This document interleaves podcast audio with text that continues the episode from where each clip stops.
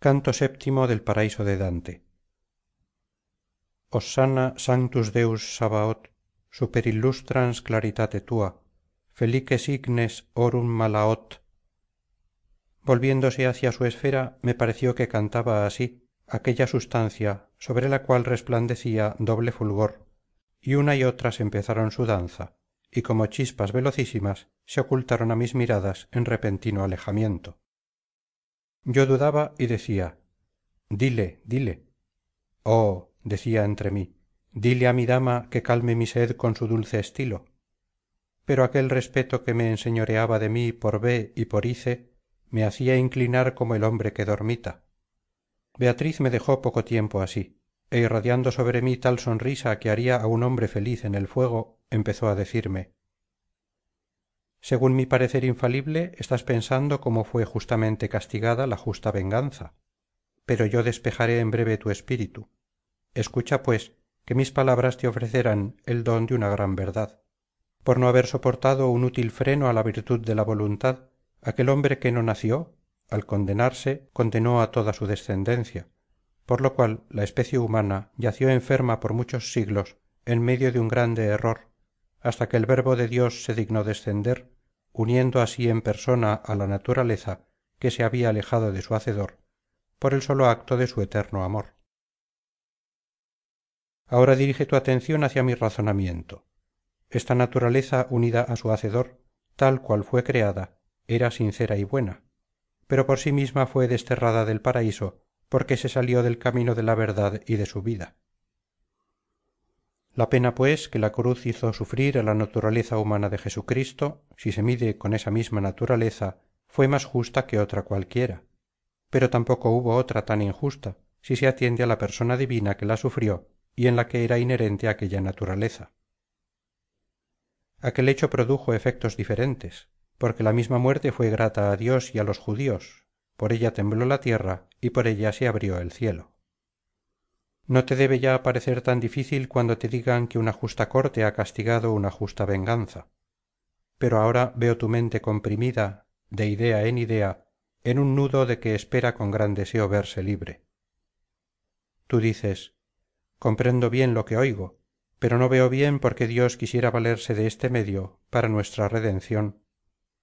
Este decreto hermano está velado a los ojos de todo aquel cuyo espíritu no haya crecido en la llama de la caridad y en efecto como se examina mucho este punto y se le comprende poco te diré por qué fue elegido aquel medio como el más digno. La divina bondad que rechaza de sí todo rencor ardiendo en sí misma lanza chispas de suerte que hace brotar las bellezas eternas.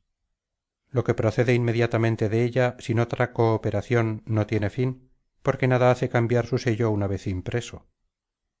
Lo que sin cooperación procede de ella es completamente libre porque no está sujeto a la influencia de cosas secundarias. Y cuanto más se le asemeja más le place pues el amor divino que irradia sobre todo se manifiesta con mayor brillo en lo que se le parece más. La naturaleza humana disfruta la ventaja de todos estos dones pero si le falta uno solo es preciso que decaiga su nobleza. Sólo el pecado es el que la arrebata su libertad y su semejanza con el sumo bien por lo cual refleja muy poco su luz y no vuelve a adquirir su dignidad si no llena de nuevo el vacío que dejó la culpa y si por medio de justas penas no expía sus malos placeres. Cuando vuestra naturaleza entera pecó en su germen se vio despojada de estas dignidades y lanzada del paraíso y no podrá recobrarlas si lo examinas sutilmente por ningún camino sin pasar por uno de estos vados o porque dios en su bondad perdonara el pecado o porque el hombre por sí mismo redimiera su falta fija ahora tus miradas en el abismo del consejo eterno y está tan atento como puedas a mis palabras. El hombre no podía jamás en sus límites naturales dar satisfacción por no poder después humillarse con su obediencia tanto cuanto pretendió elevarse con su desobediencia. Y esta es la causa por que el hombre fue exceptuado de poder dar satisfacción por sí mismo. Era preciso pues que dios condujera al hombre a la vida sempiterna por sus propias vías bien por una o bien por ambas pero como la obra es tanto más grata al obrero cuanto más representa la bondad del corazón de donde ha salido la divina bondad que se imprime en el mundo se regocijó de proceder por todas sus vías para elevarlos hasta ella.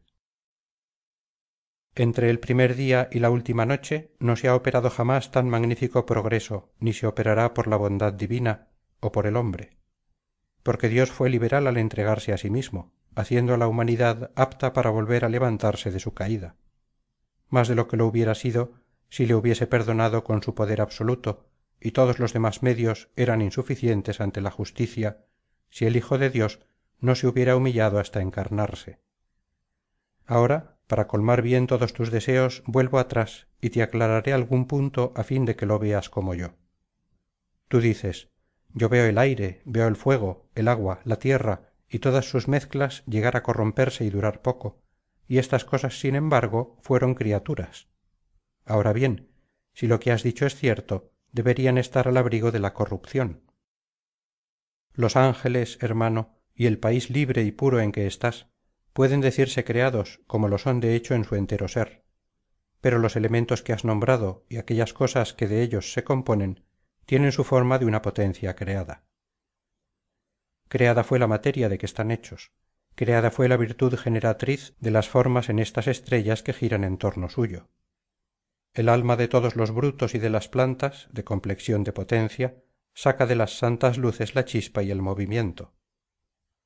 Pero nuestra vida aspira sin intermediario la suprema bondad y se enamora de ella de tal modo que siempre la desea. Y de ahí puedes deducir aún vuestra resurrección si reflexionas cómo fue creada la carne humana cuando fueron creados los primeros padres